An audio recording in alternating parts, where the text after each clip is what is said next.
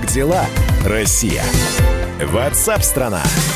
Здравствуйте, друзья. Программа WhatsApp страна начинает свою работу в прямом эфире на радио «Комсомольская правда». Меня зовут Михаил Антонов. Подключайтесь.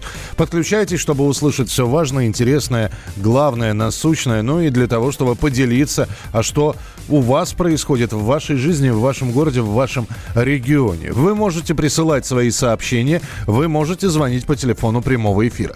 Телефон 8 800 200 ровно 9702, ну и мессенджер, на который вы что текстом, что голосом присылаете сообщение, также работает. Мы ждем ваших голосовых сообщений. Записывайте в WhatsApp и других мессенджерах мнения, вопросы, наблюдения. Всем вашим аудиопосланиям найдется место в нашем эфире. Телефон 8 967 200 ровно 9702.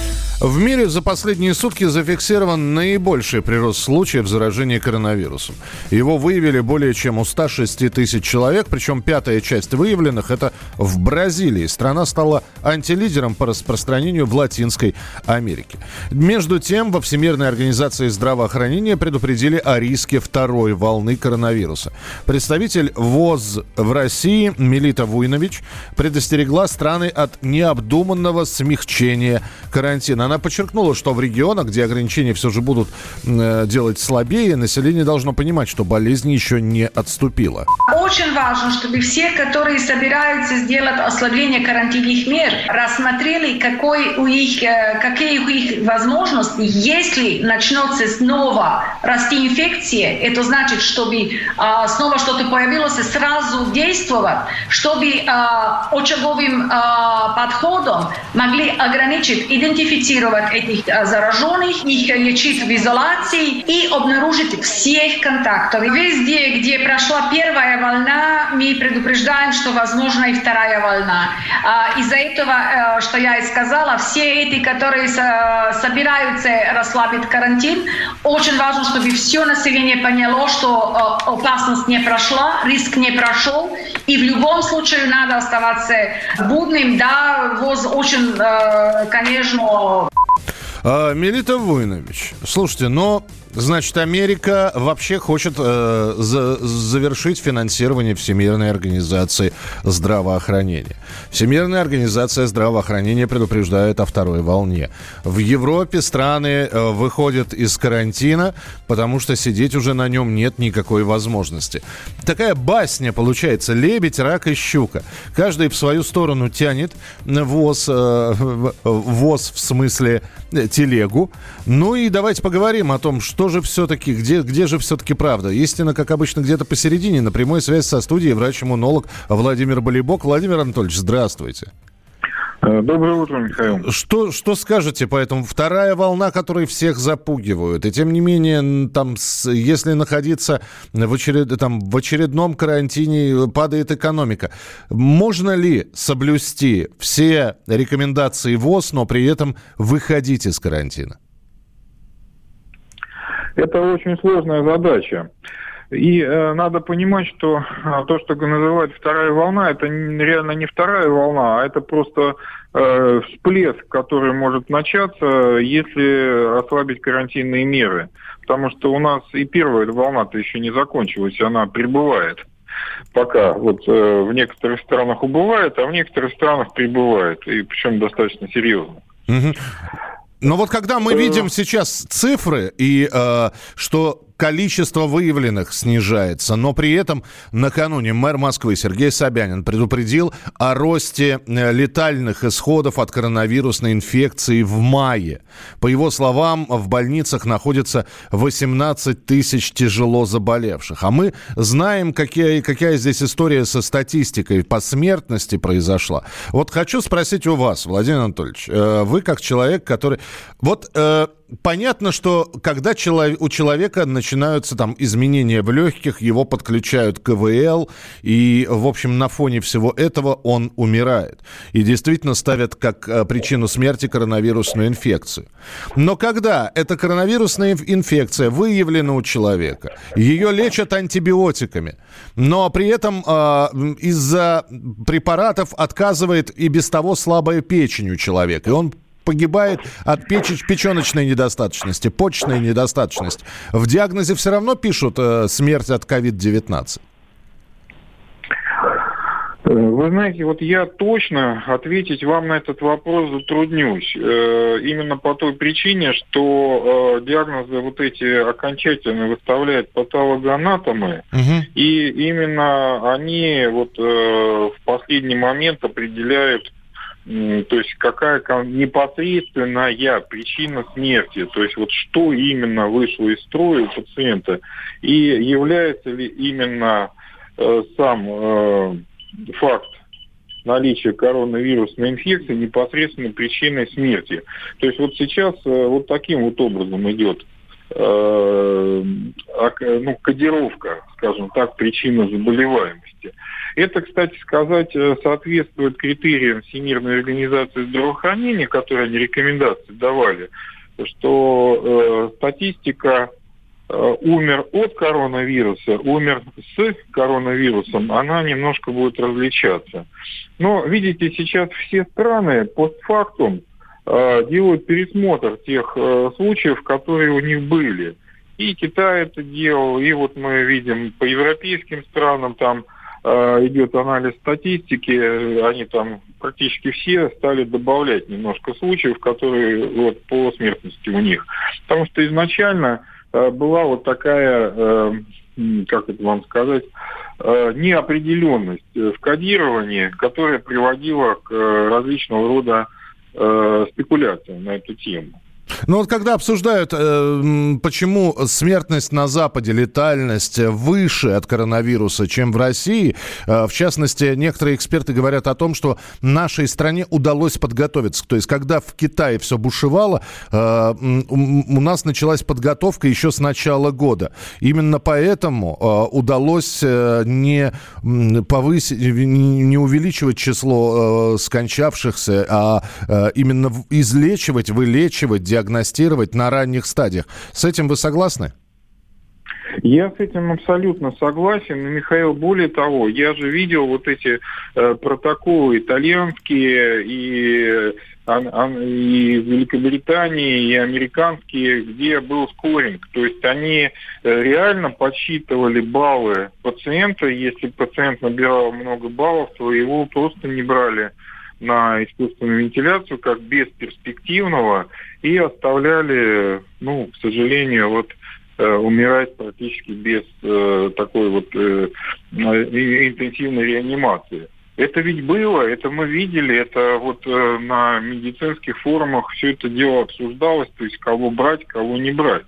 Э, слава тебе, Господи, у нас вот такой проблемы нет. То есть у нас есть резерв, до сих пор есть резерв коек, и есть э, достаточное количество реанимационных мест, э, аппаратов ИВЛ и кислорода залезет. То есть там кислород сейчас э, получают люди и через носовые конюли, то есть без аппарата. Угу. То есть как только видят, что у них начинается кислородное голодание, сразу начинают давать кислород через кислородные конюли. Это просто идет поток кислорода, и э, пациент дышит уже обогащенным э, воздухом, обогащенным кислородом.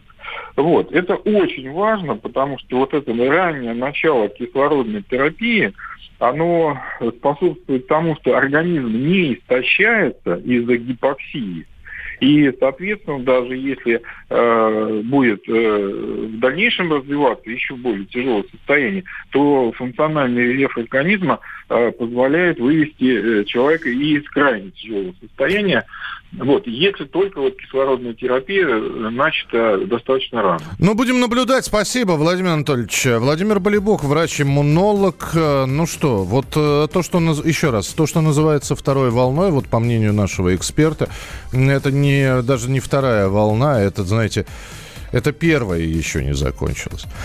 Смотрим, наблюдаем, следим за графиком, за приростом или наоборот уменьшением количества выявленных э, заболевших. И надо сказать, что сейчас цифры находятся ну, в стабильном состоянии, даже несколько падают. Это не может не радовать. Мы продолжим через несколько минут. Оставайтесь с нами. Это прямой эфир программы WhatsApp страна. Шла Саша по шоссе с Иванова в Оскол, по серой полосе Вдоль городов и сел, с Урала в Туапсе.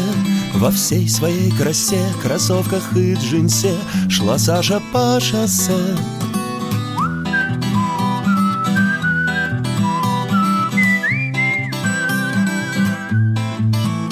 Шла Саша по шоссе, да по таким местам где впору окосеть Взглянув по сторонам Заброшены дома Разбиты трактора Как будто здесь война Была еще вчера. Шла Саша по шоссе Из Углича в Саров Меж воинских частей До заводских цехов Где трудятся в дыму И производят дым Ненужный никому Ни мертвым, ни живым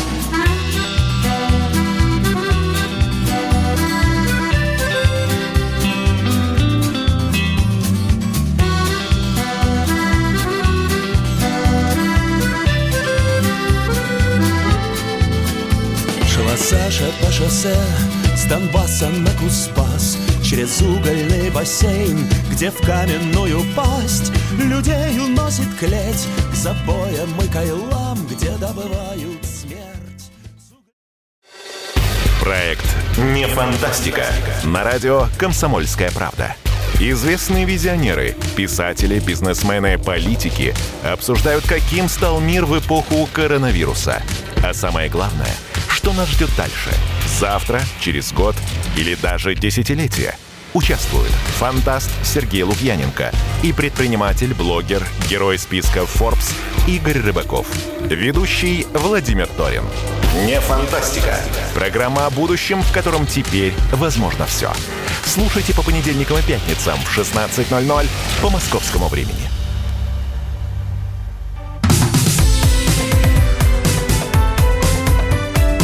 Как дела, Россия? Ватсап-страна! Мы продолжаем прямой эфир. Радио «Комсомольская правда». Ваши сообщения принимаются. 8967 200 ровно 9702. 8967 200 ровно 9702. В России предложили ввести массовую уголовную ответственность за выплату серых зарплат. С такой инициативой выступил сенатор Анатолий Артамонов. Он подчеркнул, что размер выплат не имеет значения, а наказывать руководителей нужно за факт дачи денег в конверте. В настоящий момент в России уголовное дело могут завести только в отношении предприятий, где сотрудники э, работают с серой зарплатой в размере от 100 тысяч рублей. Но на самом деле нет. Я специально посмотрел, оказывается, у нас есть прекрасная статья. Это для тех, кто не знал, что у нас уголовный кодекс все-таки тоже может наказать человека, который выплачивает своим работникам серую зарплату. 199 а, статья Уголовного кодекса гласит о неуплате налогов и сборов в крупном размере. Если организация не уплатила сумму налогов свыше 2 миллионов рублей, то есть э, доля неуплаченных налогов составляет более 10% от всей суммы, подлежащей уплате, э, то она может быть наказана, э, в частности, руководство этой компании до двух лет лишения свободы. То есть уголовная ответственность. Но вот так вот взять и, значит, вот уголовная статья за серую зарплату, а насколько это все реально? Давайте мы сейчас поговорим а, с нашим экспертом на прямой связи со студией, экономист Антон Шабанов. Антон, здравствуйте. День добрый. Как вам предложение? Вы знаете, чисто с экономической точки зрения, оно мне, ну, мягко говоря, не совсем понятное. Как бы а уголовную составляющую, наверное, к э, криминалистам и юристам лучше оставить. А в смысле экономики, а вот такие меры, они должны как-то стимулировать, а, наоборот, повышение выплат в белую. Но просто у нас даже исторически, а, статистически, если угодно, известно, что сила действия всегда вызывает какую-то силу противодействия. Когда была запрещена валюта, были черные менялы. Когда у нас был сухой закон, мы сами варили самогон вагоны и так далее и тому подобное. Вот здесь то же самое. А, я не вижу, что какое-то вот такое преследование как-то обязательно будет стимулировать к повышению белых выплат. Скорее появятся новые схемы защиты от того, а, чтобы не платить э, в белую и еще больше уходить в серую часть. Так есть же такая схема уже, и она, наверное, известна всем, когда человек получает минималку, так называемую, которая э, по ходу его работы обрастает выплатами, надбавками, бонусами, премиями и так далее и тому подобное, что составляет в итоге его финальную сумму. И вот сейчас люди, которых отправляют э, и отправили в режим самоизоляции, вот, а, так как президент сказал, это неделя э, или там несколько недель, они оплачиваемы, они получают минималку без этих надбавок. Это же тоже такая хитрая схема очень и абсолютно легальная. Да, совершенно правильно, так оно и есть, к сожалению. У нас это в чем-то даже принято, и, к сожалению, это даже в чем-то у нас норма в некоторых, среди некоторых наших работодателей. Поэтому, опять же, мне кажется, что если мы хотим как-то эту ситуацию исправлять, а, то всегда нужно а, помнить о системе мотивации. Важно помнить, что это система. Это не только кнут всегда, но это и пряник. То есть должны быть какие-то стимулы для того, чтобы было и выгодно, в том числе, а не просто боязно выходить из этой серой составляющей. Когда а, показывают эту уже а, так называемые менеджерские кейсы в любом учебнике по экономике, по системе мотивации не рассматриваются. Если использовать только кнут, то система это работать не будет, и наоборот, она будет все больше и больше закрываться и противиться той мотивации, которая изначально закладывалась.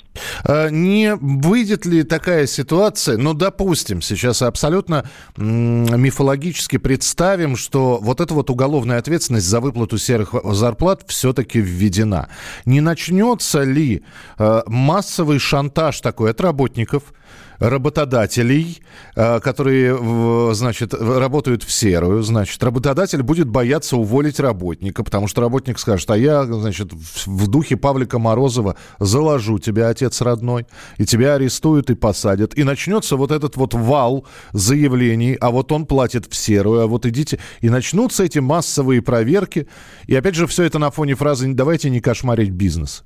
Ну вот, знаете, что-то подобное на самом деле в мире, то есть не полностью такое, но подобное э, законопроекты, они появлялись в тех или иных странах мира, и там все было на самом деле много проще даже, чем то, что говорите вы. А просто когда принимается законопроект, понятно, что он принимается, большинство работодателей сразу, даже, возможно, официально с какими-то вот минимальными выплатами по МРОТу, увольняет всех своих сотрудников и говорит, что если ты хочешь вернуться ко мне уже, ну, предположим, как сейчас у нас это называется самозанятый, да, когда ты будешь сам платить налоги, как бы, да, давай возвращайся развития. Если не хочешь, ну, как бы тогда извини, я просто найду других людей, потому что очень резко и хорошо вот в эти моменты растет безработица, и наверняка найдутся люди, которые на таких условиях захотят у меня работать. Ну, и так как э, вы с нами на прямой связи, Антон, все-таки э, давайте про, про серые зарплаты посмотрим, как инициатива Анатолия Артамонова будет обсуждаться. Э, сначала в Госдуме, потом в родном для него Россовете Федерации, ну, а потом дойдет ли вообще документ до подписи президента. Хотелось бы спросить, впервые 10 марта доллар упал ниже 71 рубля, евро опустился ниже 78 рублей.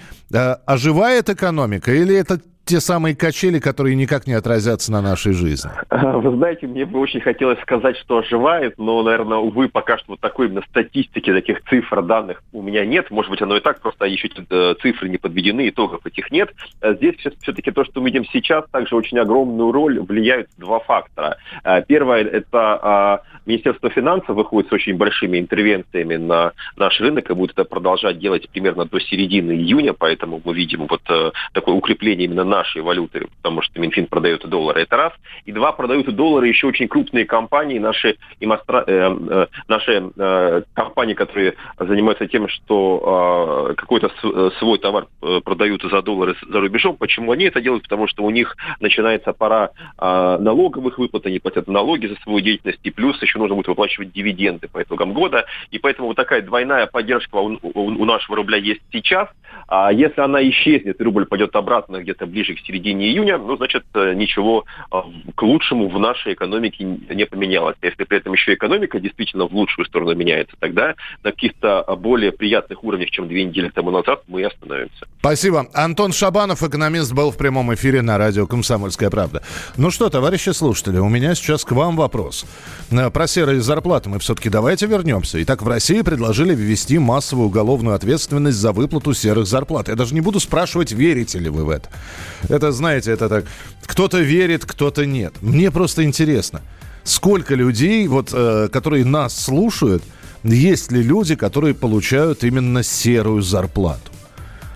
Часть белой, а часть серой или черной, как хотите, так ее и называйте.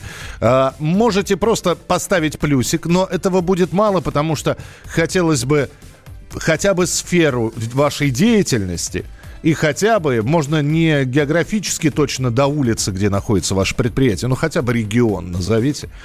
Э, регион, э, чем занимаетесь, и вся она серая, полностью вы в конверте получаете зарплату. Или она как-то поделена, часть белая, часть серая.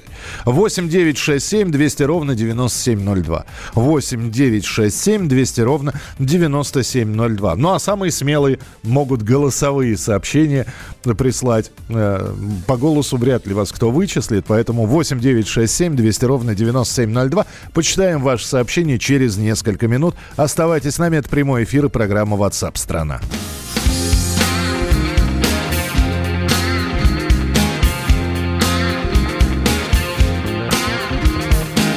Дождем реки размыло меня и шило намыло Смотри, все полетело, меняй душу на тело Меняй гада на тварь, меняй свет на фонарь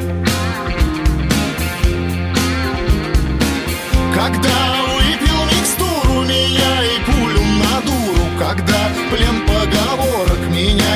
творог Когда пыль из дворов Меняй власть на воров. Давай иди куда скажут И делай то, что позволят Тащи то, что загрузят тебе. Все по плечу Меняй свободу на платье А я так жить не хочу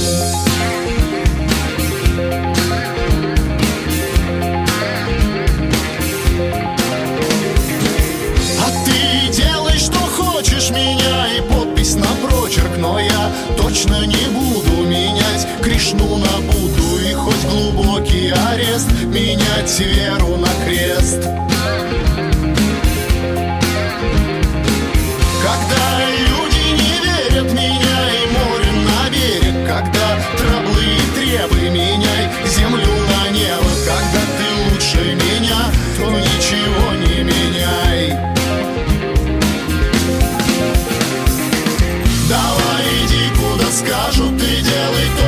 позволят Тащи то, что загрузят тебе. Все по плечу, меняй свободу на платье А я так жить не хочу. Давай иди куда скажут и делай то, что позволят Тащи то, что загрузят тебе. Все по плечу, меняй свободу на платье А я так жить не хочу. Не хочу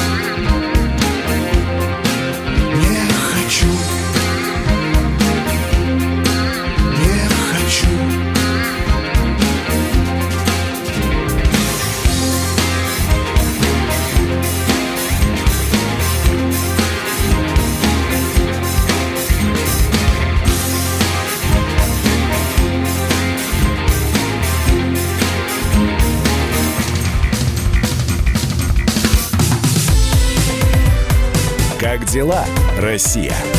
Ватсап-страна! Ты виноват уж тем, что говоришь по-русски. По-русски. В последнее время случаи притеснения и нападений на национальной почве участились. Прохожие на улице никак не пытались помочь иностранцам и остановить нападавших.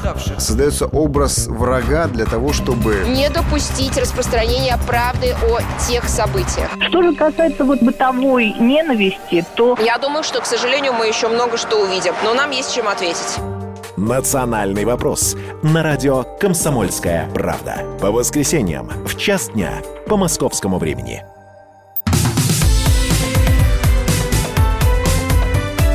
Как дела, Россия? Ватсап-страна! Итак, друзья, продолжаем прямой эфир. Буквально несколько минут назад мы говорили о том, что инициатива э, от сенатора Анатолия Артамонова поступила, предложено ввести массовую уголовную ответственность за выплату серых зарплат. И пока э, был перерыв, э, вы слушали новости, я попросил прислать, что вы думаете по этому поводу. И работодатели, которые ну, работают в серую и платят своим работникам серую зарплату и тем людям, которые, в общем, деньги в конверте получают. А я напомню, что мы и текстовые, и голосовые сообщения принимаем. И вот что мы получили. Несколько сообщений прочитаю. Платил и буду платить серую зарплату, пока не облегчат налоговую нагрузку. Э, к сожалению, не подписался человек. А вот вам не страшно, что кто-нибудь возьмет и со зла с обиды с какой-нибудь возьмет и сдаст вас? И вот примут этот закон и попадете под уголовную статью. Э, получаю такую серую, я в принципе не жалею, потому что от государства ничего не жду, ни пенсии, ни бесплатного э, медицины, ни бесплатного образования. Подождите, ну э, школа у нас бесплатная хорошо, условно бесплатная, потому что родители все равно сдают какие-то деньги. Работодатель скажет, что в конверте была не зарплата и даже не премия, а материальная поддержка, а то, что работник получил доход и не заплатил НДФЛ, так это проблема сотрудников. А, вы понимаете, эта вся поддержка материальная работодателя должна проходить по, какой-то доку... по каким-то документам. Если работодатель сможет доказать, что деньги в конверте какими-либо документами проводятся, как э, материальное поощрение, неважно как. Но, наверное, да, ему удастся избежать ответственности. Приморский край, водитель полностью белая зарплата. Э, проверка связи. Связь есть, Роман из Владивостока. Получая серую зарплату, человек еще может претендовать на льготы от государства. Это какие? То есть э, получать серую зарплату и выдавать себя за безработного? Ну, наверное. Э, Нижний Тагил, я работающий пенсионер. Если получать белую зарплату, то лишаюсь надбавок от Пенсионного фонда России. Спасибо. Присылайте свои сообщения. И не только текстовые, но и голосовые. Мы ждем. Мы ждем ваших голосовых сообщений. Записывайте в WhatsApp и других мессенджерах мнения, вопросы, наблюдения. Всем вашим аудиопосланиям найдется место в нашем эфире. Телефон 8 967 200 ровно 9702. Ну, э, была у Николая Васильевича Гоголя повесть такая о том, как Иван Иванович с Иваном Никифоровичем поссорились. И вот, похоже, сейчас такой, э, такая ссора или недопонимание разгораются между Роспотребнадзором и авиаперевозчиками. А Роспотребнадзор рекомендовал продавать билеты, возобновить воздушные сообщения, продавать билеты только на 50 мест в салоне. Ну, понятно, почему дистанция, э, условия безопасности в разгар пандемии коронавируса и прочее, прочее, прочее. Авиакомпании считают такую меру избыточной, опасаются, что она может привести к резкому скачку цен на перелеты, и авиаперевозчики просят Минтранс отменить вот эту вот антивирусную рассадку в самолетах. К главе ведомства Евгению Дитриху обратилась Ассоциация эксплуатантов воздушного транспорта. А на прямой связи со студией вице-президент Ассоциации туроператоров России Дмитрий Горин. Дмитрий Львович, приветствую вас. Здравствуйте. Здравствуйте. А, одно, у меня, по крайней мере, вопрос возник. Вроде как нашей э, авиаотрасли помогает деньгами государства. И, и здесь они говорят, что даже этих, видимо, средств недостаточно, и вот такая рассадка скажется на стоимости билетов. Они действительно, по-вашему, могут вырасти? В цене? Ну, если говорить о рекомендациях Роспотребнадзора, сейчас рейсы загружены даже не на 50%, а всего на 30%, а поэтому из-за э, снижения спроса э, эти рекомендации де-факто выполняются. Конечно, в июне мы видим уже рост э, спроса на авиационные и туристические перевозки. Мы тоже надеемся, что не только санатории, э, которые с 1 июня, кстати, открываются на наших курортах, э, начнут работу.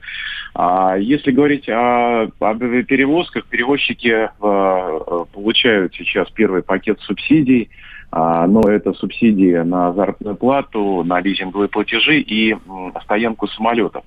А, конечно, это, этих денег будет недостаточно. Основа вообще стабильности э, для всех предприятий, которые наиболее пострадали от коронавируса, это просто начало работы. Мы, к счастью, поэтапно выходим из периода самоизоляции. Да, Дмитрий Львович, но здесь вот мы читаем сейчас, с 1 июля э, власти Греции сообщили о возобновлении международных рейсов на курорте. Туристический сезон с 15 числа начинается. Турция уже отсчиталась. Курорты Краснодарского края с 1 июня готовы постепенно открывать э, санитарно-курортные лечебницы. Все это здорово, но здесь снова стоит таким, э, такой стеной Великой Китайской вот эта вот фраза «возможное повышение билетов». И люди вроде бы и рады будут полететь, но понятно, что жировая прослойка финансовая за эти два месяца истощилась, и просто банально не будет денег на билет. Не знаете, а, я думаю, что все-таки это первый пакет рекомендаций, и я больше отвечаю, конечно, за туризм. А, например, так я у вас спрашиваю, полетят ли? То есть не лишатся да, ли страны знаете, туристов? Вот эти опасения, я думаю, все-таки беспочвены, потому что история, например, по рекомендациям Роспотребнадзора по туризму, она претерпела изменения, и сейчас уже у нас нет ограничений, что а, турпакет должен быть только на 14 дней, а, что если в санатории заболеет кто-то коронавирусом, что весь санаторий закроет на карантин. Это не так. Будет просто госпитализация конкретно а, тех, который а, заболел.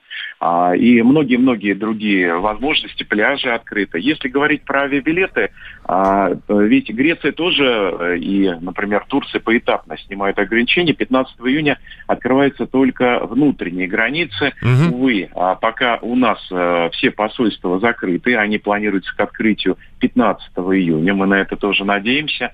Пока закрыты гра- границы и закрыто международное воздушное сообщение. Но вот а, я полностью согласен с предварительным прогнозом Минтранса. А когда же откроются зарубежные поездки? А, наверное, если говорить э, аккуратно, это третий квартал. Будет это июль, август или сентябрь, это сложно сказать, но, наверное, поэтапно по странам, в том числе, наверное, и Греция, которая может, например, если Шенген не откроется, предложить нам национальные греческие визы, это тоже путь решения открытия страны. Кстати, в Греции э, уже давно нет заболевших, открыты пляжи, и в этой ситуации больше вопрос, наверное, к нам – а, чтобы мы побыстрее победили эту историю с коронавирусом. А, если наша статистика будет позитивна, а, я думаю, границы для нас откроют и другие государства. Хотя, на мой взгляд, Дмитрий Львович, это будет год внутреннего туризма. Ну вот, сугубо личное мнение. Это год внутреннего туризма во всех странах мира, потому что если мы с вами посмотрим на США, Китай, неважно, Австрию или Чехию, везде открылся только пока внутренний туризм. И, конечно, а, наверное, постепенно, поэтапно. Это не произойдет очень быстро. У нас прогноз, что восстановление выездного туризма будет как минимум год. Понятно. Спасибо большое. Дмитрий Горин был с нами на прямой связи, вице-президент Ассоциации туроператоров России. А, ваше сообщение и снова про серые зарплаты. Спасибо, что присылаете. Э, здесь работаю на заводе токарем, зарплата белая всегда, а вот шабашка – это святое. Мы токари без этого никуда. Жизнь радует. Меня Валерий зовут, я из Екатеринбурга. Я хочу получать только черную зарплату, не хочу платить налоги, потому что эти налоги, знаете, куда идут? В карманы плохих людей. Ну, Валерий, помимо карманов плохих людей, я знаю, что эти налоги, в частности, на пенсии нашим мамам и папам, у кого они живы, идут тоже. Да, аудиосообщение водитель про серые зарплаты вот что нам прислал. Добрый день. Меня зовут Камиль. Я вот 4 года работаю водителем. Платят мне серую. На то, что мои просьбы оформить меня как положено по трудовому законодательству, мне сказали как. Не нравится, уходи. Если мы будем сейчас тебя оформлять, сейчас если ты получаешь, говорит, 40 тысяч, будешь получать 20 тысяч. И все. Таким образом. Так, э, здесь, знаете, здесь еще один вопрос возник. Сейчас будет такой перерыв, ну, достаточно большой, чтобы над этим вопросом поразмышлять. И, во-первых, спасибо. Я постарался, постарался максимально большое количество сообщений прочитать. Это Радио КП? Да, это Радио КП. Э, значит, э, 70% налогов воруют или не по назначению расходуют. Я хочу платить налоги, чтобы поднимались зарплаты бюджетникам. Ясно. Слушайте, друзья, ну вот все все-таки, а вот примут закон об уголовном наказании за серые зарплаты. Вы, а, и, и вы при этом получаете серую зарплату, и вам не нравится. Вы бы рады готов, э, э, работать в белую. Вы бы счастливы были бы, если бы у вас были бы отчисления в пенсионный фонд по полной программе. Вопрос, какая будет пенсия, это отдельный вопрос. Но, тем не менее, вы готовы работать в бел. И вот, э, представьте, для серых работодателей уголовное наказание – вы сообщите или нет? Понимаю, что провокационный вопрос, но тем не менее, я жду от вас сообщений 8967 200 ровно 9702. К этой теме мы будем возвращаться. И в начале часа продолжим программу WhatsApp страна. Оставайтесь с нами. Как дела, Россия? WhatsApp страна. Роман Голованов, Олег Кашин, летописцы земли русской – Роман, вы разговариваете с дедом. Напоминаю я вам, у меня в жизни было, ну не все, но многое. На митинге российских либералов на Таймс-сквер в Нью-Йорке я тоже выступал. Ага. Вот такие тонкие шутки, вот если бы мы с вами умели так шутить, наша передача была бы лучшим политическим стендапом России. Я там а познаком... вы говорите, мы не политический стендап, походу уже на, наша ниша. Вот. Кашин Голованов. Отдельная тема. На радио «Комсомольская правда». По будням в 9 вечера по московскому времени. Именно лоснящиеся от фуагра губы делаются символом лоялизма, а не выстраданная любовь к родной земле.